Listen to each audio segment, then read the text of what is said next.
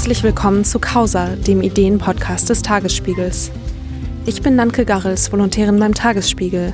Dieser Podcast erscheint am Tag der deutschen Einheit. Wir schauen heute auf einen Platz, der wie kaum ein anderer Ort in Berlin für die Teilung, aber vor allem für das steht, was danach kam, den Alexanderplatz. Einst Paradeplatz der Preußen und Marktplatz der einfachen Leute, war er wiederum Paradeplatz und Treffpunkt in der DDR und heute ein Beispiel dafür, was passiert, wenn man den ungezügelten Kapitalismus die Stadtplanung erledigen lässt. Ideen zum Alex und wie man ihn verbessern könnte, gab es in der Vergangenheit viele. Allen voran den Bebauungsplan des Architekten Hans Kollhoff aus dem Jahr 1993. Seitdem ist der Vorzeigeplatz des real existierenden Sozialismus von den Auswüchsen des Kapitalismus übernommen worden.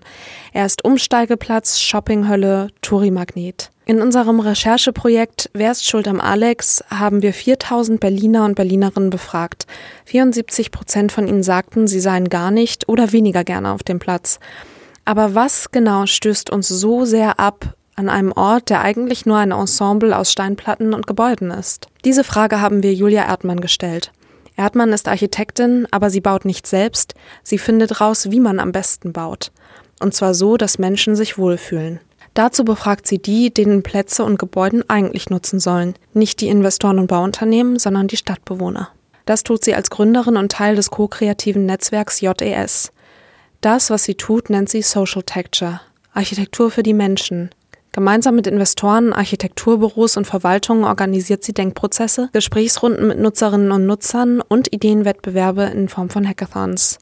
Wir haben sie zu einem Rundgang über den Alex eingeladen. Es ist ein Sommermittag auf dem Alexanderplatz. Touristen und Berliner laufen über den Platz, verlaufen sich zwischen den Buden, kaufen ein, laufen zur Bahn. Trams fahren über den Alexanderplatz, kreuzen sich mit Radfahrern und verschwinden im Schatten der S-Bahn-Gleise. Meine Kollegin Viola Heger und ich stehen an der Weltzeituhr und sind verabredet. Wir treffen die Architektin und Stadtplanerin Julia Erdmann. Sie trägt einen hellblauen Mantel und Perlenohrstecker unter ihren blonden Haaren. Auf dem gräulich schmuddeligen Alexanderplatz wirkt sie damit ein bisschen fehl am Platz. Gleich am Anfang dreht sie den Spieß um und fragt uns, was wir denn vom Alex halten.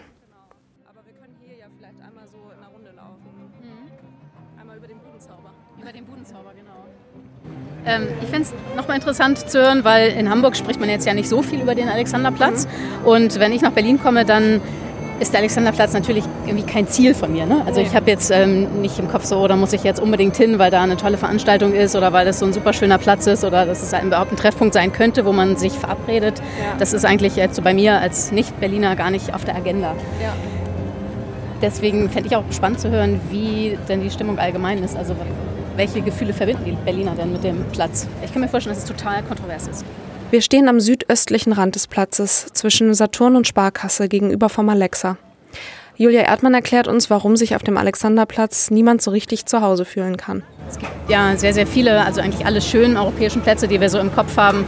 Da sind die Gebäude so, dass sie eigentlich eine Raumform oder eigentlich wie so ein Zimmer ähm, eigentlich hervorbringen. So eines der deutlichsten Beispiele ist vielleicht der St. Markusplatz in Venedig. Da machen die Gebäude eigentlich ein, ein Zimmer, kann man fast sagen. Ne? Und das ist hier nicht der Fall. Also hier sind zwar diese Raumkanten aus den ähm, beiden Gebäuden ähm, aus den 30er Jahren, die bilden eigentlich hier so eine Platzkante. Ich finde, das funktioniert auch ziemlich gut, wenn da, wo wir jetzt hier stehen, äh, sieht man wirklich, okay, hier ist der Platz jetzt zu Ende. Man hat noch einen Blick auf den Bahnhof und man sieht die andere Raumkante. Wenn wir uns aber umdrehen, ist genau das Gegenteil der Fall. Ne? Da hat man jetzt hier sehen wir ganz, ganz viel Himmel, dann kommt das Hotel, also zwischen Galeria Kaufhof und dem Hotel ist einfach eine große Lücke, eigentlich die man auch so als, als Lücke wahrnimmt. Gucken wir dann weiter, dann gucken wir auf die Gebäude, die aber schon eine Straße weiter hinten sind, also gar nicht den Platz begrenzen. Das Gebäude, wo der Primark drin ist, das ist eigentlich dann auch zu niedrig, um so eine ähm, bauliche Raumkante zu bilden. Und deswegen kommt hier eigentlich nicht so sehr das Gefühl auf, ähm, dass es wie ein, ein gefasster Platz ist, sondern es fließt auf dieser Seite, also jetzt Richtung Osten, fließt es irgendwie so weg. Deswegen also fühlt man sich so unwohl auf dem Platz. Ich denke an die Plaza Mayor in Madrid, einen zentralen rechteckigen Platz. Die Gebäude dort sind aus einem Guss, man fühlt sich geborgen, alles ist geradlinig und ordentlich. Ähnlich ist es beim Rathausmarkt in Hamburg. Schaut man hier Richtung Park Inn, hat man den Eindruck, dort würde eine Lücke in die Einfassung gerissen. Aber es gibt noch andere Gründe für das Gefühl, hier nur eine kleine Ameise zu sein. Und bei der Fläche insgesamt, also bei der Größe des Platzes, ist es natürlich so, wenn wir jetzt hier rüber gucken, könnten wir jetzt ähm, die Leute, die jetzt vor dem Galeria Kaufhofgebäude stehen, während wir auf der anderen Seite der, der Straße sind, könnten wir nicht erkennen. Man könnte jetzt nicht mehr das Gesicht ähm, zuordnen. Man könnte jetzt nicht sehen, ist das irgendwie eine alte Person, eine junge Person, Frau oder ein Mann. Das ist schon sehr, sehr weit weg. Und wir, wir Menschen sind doch irgendwie so geprägt, dass wir uns immer dann wohlfühlen, wenn wir eigentlich so weit, so weit wir gucken können, die Leute noch in irgendeiner Form erkennen und auch einordnen können. Das ist so ganz evolutionstechnisch gesehen sehr praktisch, wenn man erkennen kann, ist das äh, Gefahr oder nicht Gefahr. Ich kann dazu nichts beitragen als extrem kurzsichtige Person. immer so durch die Gegend. Ja. Ähm, genau, und das andere, was eben noch dazu, dazu beiträgt, das sind eben einerseits die Gebäude selbst, die Größe des Platzes, an der kann man jetzt ähm, natürlich nichts ändern. Und es gibt auch sehr viele Plätze in der Welt, die eine ähnliche äh, Größe haben, die viel mehr Aufenthaltsqualität ähm, haben und viel, ja sag ich mal, gemütlicher wirken, die auch so Plätze sind, wo man wirklich sich bewusst verabredet und, und gerne da ist. Und das äh, führt eigentlich zu dem zweiten Punkt, der wahnsinnig wichtig ist. Das sind die Erdgeschosse. Auch die Puerta del Sol in Madrid oder der Times Square funktionieren trotz ihrer Größe, weil sie eine gleichmäßige Umrahmung haben. Ist der Alex also ein verlorener Fall? Muss man ihn enger bebauen, wie es auch geplant ist? Das ist eine Lösung. Viel wichtiger ist aber wieder die Frage, wieso kommen Menschen auf den Platz? Und wie kann man ihren Aufenthalt möglichst angenehm machen? Also ich glaube, historisch gesehen war auch der Alexanderplatz immer ein absoluter Handelspunkt. Das war, lag ja vorher vor den Toren Berlins. Man erkennt hier eigentlich noch zwischen den beiden 30er-Jahre-Gebäuden, dass das mal irgendwie ein Stadttor war, was dann dahinter begann. Und hier begann dann eigentlich die, die Vorstadt. Und ein bisschen fühlt es sich jetzt auch noch so an, ne, dass man hier das Gefühl hat, okay, da geht jetzt eigentlich die, die Stadt los. Da ist es so ein bewusstes Tor und hinter einem ist es noch ein bisschen offener in die, in die östliche Richtung. Im 17. Jahrhundert entstand er vor den Toren zur Georgenvorstadt und lag ursprünglich außerhalb der Stadtmauern. Er diente als Marktplatz, als Sammelpunkt für Tagelöhner und auch als militärischer Paradeplatz. Bis 1805 hieß er Platz vor dem Königstor. Dann wurde er nach dem damaligen Zar Alexander benannt, der dort bei einer Militärparade empfangen wurde. Wir schauen auf das Sparkassengebäude, einen Klotz aus den 30ern. Durch die verspiegelten, milchigen Fenster fühlt man sich wie an einem Hintereingang. Nur ein Eckgeschäft mit billiger Kleidung hat ein Schaufenster. Von einladenden Ladenzeilen wie in einer Fußgängerzone einer kleineren oder mittelgroßen Stadt ist der Alex weit entfernt. Es war auf jeden Fall immer ein Handelsplatz, wo sich ganz viele Handelswege kreuzten und wo sehr viel ähm, gehandelt wurde.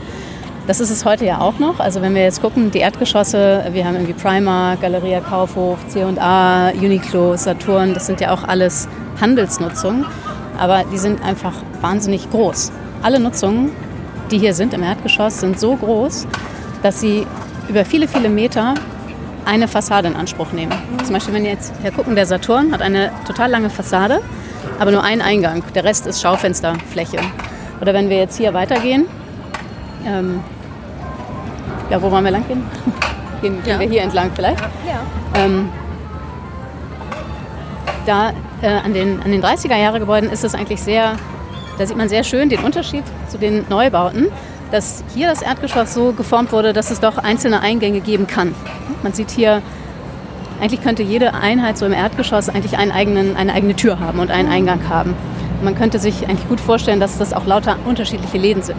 Und man hat Jetzt- auch immer noch so eine Art, ähm, ja, hier nicht mehr so richtig, aber so ansatzweise eine Schaufensterfunktion. Also Genau. es lädt so ein bisschen zum Flanieren und Gucken ein. Ja. Und da ist es ja so, da hat man dann beim New Yorker irgendwie diese vermilchten Dinger und dieses Löschwasserding und man denkt sich so, oh Gott, ich bin ja am Hintereingang gelandet. Also man Ja. fühlt sich dann so ein bisschen auch hinten rausgeworfen und hier kann man noch rangehen und irgendwie auf die Auslagen gucken oder so.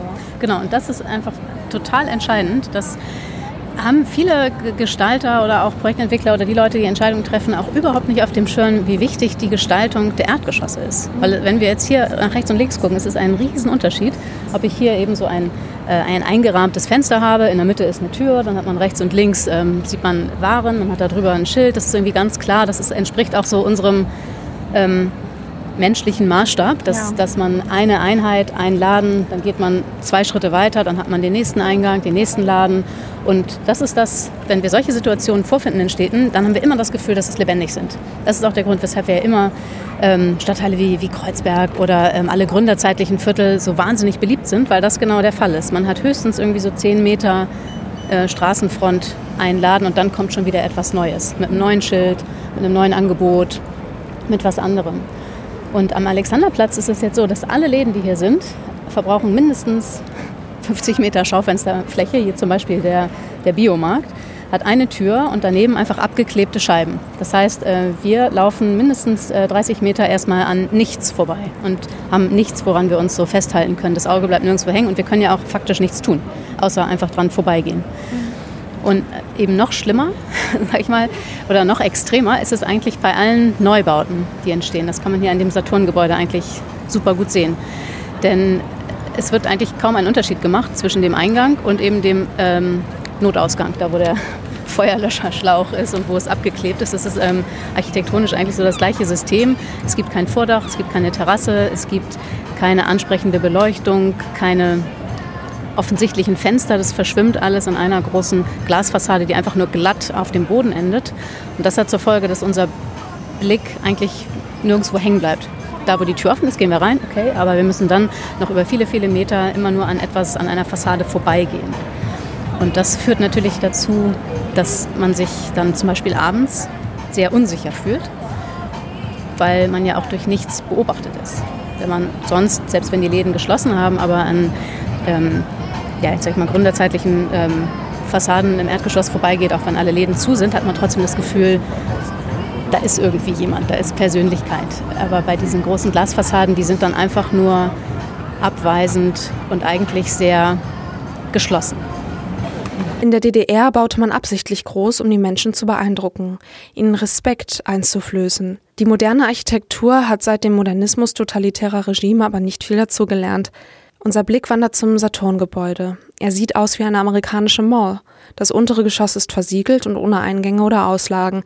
In den oberen Stockwerken schaut man auf spiegelnde Glasfassaden. Sind wir denn auf einem Walmart-Parkplatz? Ja, das ist eine gute Frage. Das ist wie mit vielen Dingen.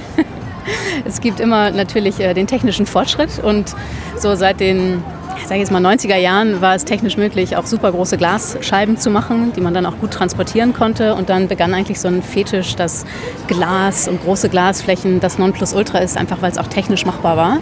Und natürlich äh, hat das auch eine große Wirkung auf ähm, ja doch dann eine männlich geprägte Ingenieursbranche und Architektenbranche. Das fanden viele einfach ähm, total cool auch immer noch wahrscheinlich.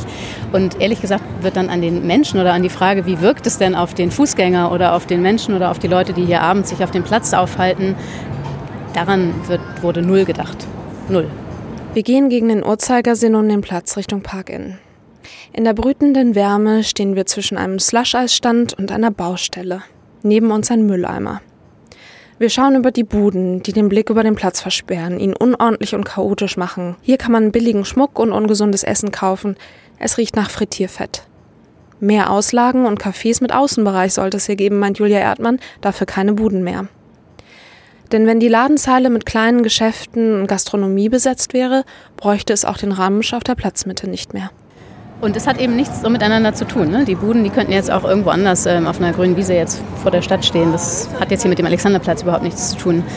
Ähm, und auch hier, wenn man das ganze Prinzip umkehren würde, hätte es einen total anderen Effekt. Man könnte also die Erdgeschosse eigentlich so beleben, dass ganz viel Leben hier stattfindet, dass man auch die Buden gar nicht braucht. Also wenn man jetzt die Krebs und Würstchen und ich weiß nicht was alles hier eigentlich direkt ähm, aus den Gebäuden heraus kaufen könnte, das wäre eigentlich viel schöner.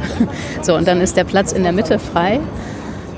Und äh, der wäre dann frei für, ja, für verschiedene Veranstaltungen unterschiedlichster Art, die vor allem aber auch natürlich gut ein anderes Niveau vertragen können.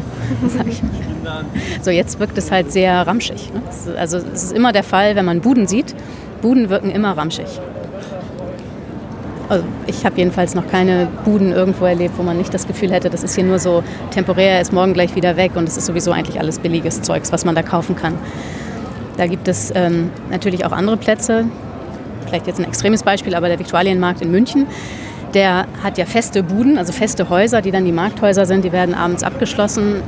Der Platz, würde ich jetzt mal sagen, ist vielleicht auch vergleichbar groß, der aber schon deutlich macht, das ist hier das Prinzip, das tagsüber aus den Häusern heraus, aus den kleinen Buden heraus verkauft wird, aber es hat eben eine ganz andere Qualität. Sowas wäre eine Möglichkeit, die man vielleicht an der einen oder anderen Ecke überlegen könnte. Aber es gibt natürlich auch andere Möglichkeiten, große Flächen nochmal zu zonieren.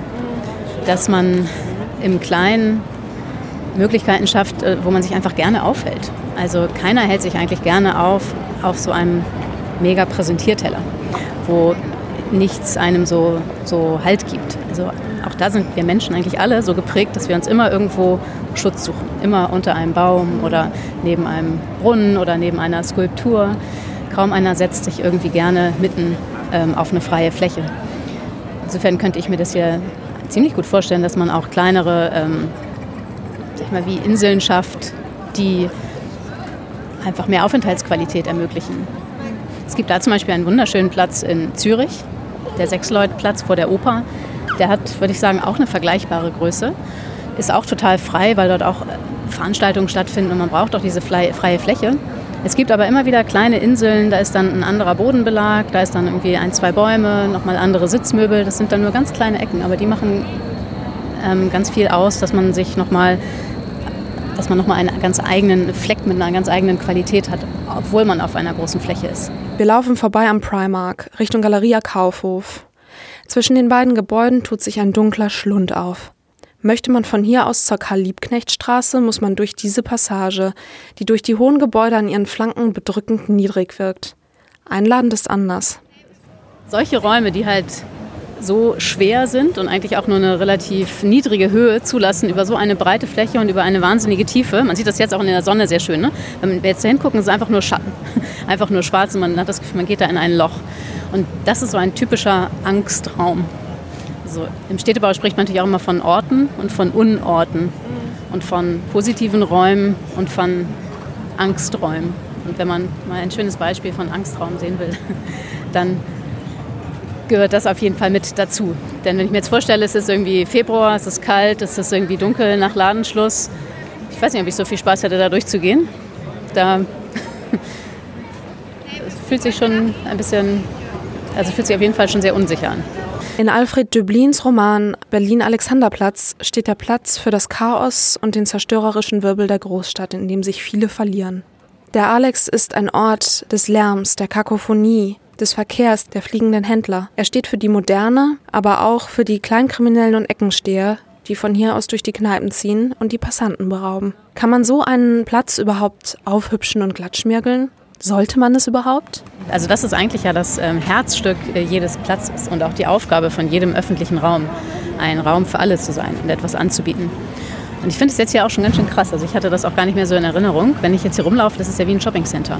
Und ähm, also mich interessiert jetzt kein einziger dieser Läden hier, weil es auch total austauschbar ist. Saturn gibt es an jeder Ecke, New Yorker, äh, Snipes, Kaufhof. Das ist irgendwie, ähm, dafür muss ich nicht hier zum Alexanderplatz kommen. Und es gibt viele gute, gute Beispiele, wo die Plätze allen etwas anbieten. Und das hat meistens was zu tun mit Bewegung. Dass man wirklich etwas machen kann. Auch Sitzgelegenheiten, Brunnen. Ich meine, den gibt es hier schon. Sieht man jetzt nicht so verstellt von den ganzen Buden.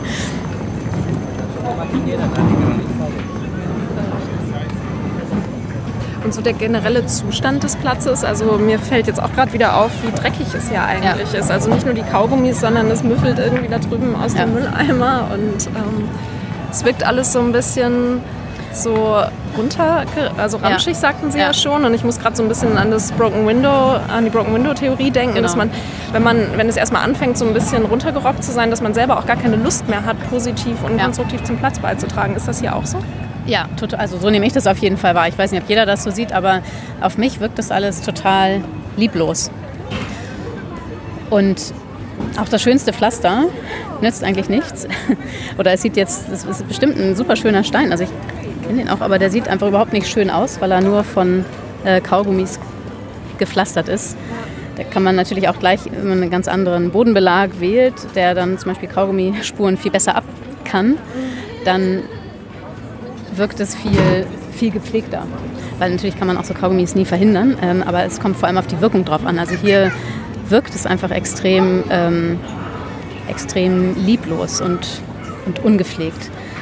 Und was ich immer beobachte, ist, dass da, wo die Leute irgendetwas Liebevolles spüren im Umkehrschluss, sich auch ganz anders benehmen und sich wirklich ähm, auch mehr kümmern um den, um den Platz und vor allem eine ganz andere Beziehung aufbauen oder überhaupt eine Beziehung aufbauen. Also ich glaube, dass man hier jetzt so eine positive Beziehung aufbaut zu dem Platz, weiß ich nicht, ob das, ähm, ob das stattfindet.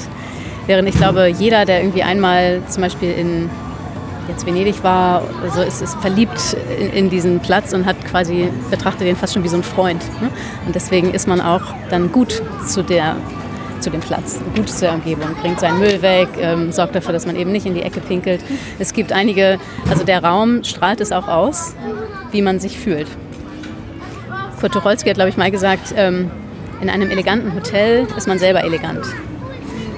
Und das finde ich sehr wahr und sehr klug. Und das trifft auch 100% auf alle Plätze zu. In einem liebevoll gestalteten Platz benimmt man sich auch ganz ähm, anständig. Und hier kommuniziert eigentlich alles, was wir sehen. Ne? Der, der Boden, die Gebäude, die Buden, alles kommuniziert so, ah, ich bin irgendwie eh ramschig und nicht wichtig. Der Brunnen ist mit Buden zugestellt, die Weltzeituhr kann kaum jemand finden. Öffentliche Kunst, interaktive Installationen, Wasserspiele, Treffpunkte wie die Weltzeituhr. Mehr davon. Ich glaube, was wirklich positiv ist an dem, an dem Platz, das könnte man sicherlich auch noch mehr, viel mehr noch äh, in den Vordergrund stellen, ist, es gibt ja durchaus einige Elemente, auf die Berliner stolz sind. Ich glaube, so auch die Weltzeituhr, das ist schon auch so ein Ort, der hat auch so viel natürlich Geschichte und jeder verbindet damit irgendwas, aber es ist schon so ein, so ein, Platz, da kann man sagen, da ist man irgendwie stolz drauf. Und vielleicht sind viele auch stolz auf den ähm, Alexander, also auf den Fernsehturm und alle Touristen, die hinkommen, machen natürlich damit dann auch ein Foto, machen ein Foto von sich von der, von der Weltzeituhr. Und dieser Platz ist so groß, der könnte eigentlich noch viel mehr Elemente vertragen, die die Berliner noch mehr stolz machen. Wir stehen wieder an der Weltzeituhr. So wie bei diesem Rundgang habe ich den Platz noch nie gesehen. Wir sind eingetaucht in mehrere Jahrzehnte Stadtgeschichte, in die Zeit der Preußen zurückgereist, uns den Platz belebt als be uns den Platz als belebte italienische Piazza vorgestellt. Also ich sehe auf jeden Fall das Potenzial. Also ich finde, der, der Platz ähm, hat mich heute doch also auch positiv überrascht, so in der Möglichkeit, die er hat. Ne? Also es ist so die, die Größe und die Ausrichtung zur Sonne steckt doch ganz, ganz viel drin, dass es eigentlich ein toller Platz werden kann. Und ich glaube, der Schlüssel liegt darin, ähm, erst zu schauen auf das Leben, auf die Lebendigkeit, dann die Frage, wie kann man Räume schaffen und dann erst die Frage zu stellen, was müssen wir dann bauen. Also erst das Leben, dann der Raum, dann das Bauen. Das ist mein Plädoyer für den Alexanderplatz. Und hiermit auch mein Schlusswort.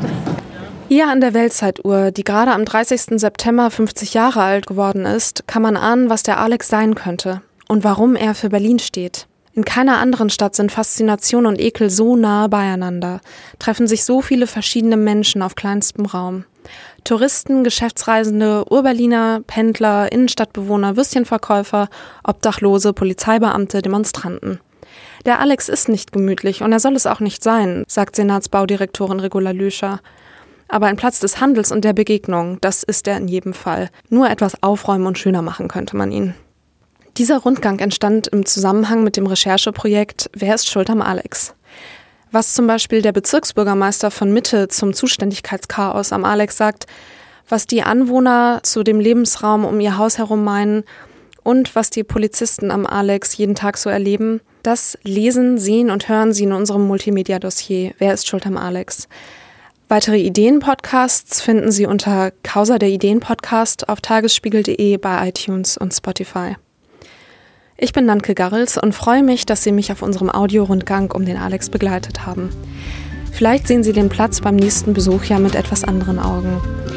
Ich hoffe jedenfalls, wir hören uns bald wieder. Machen Sie es gut.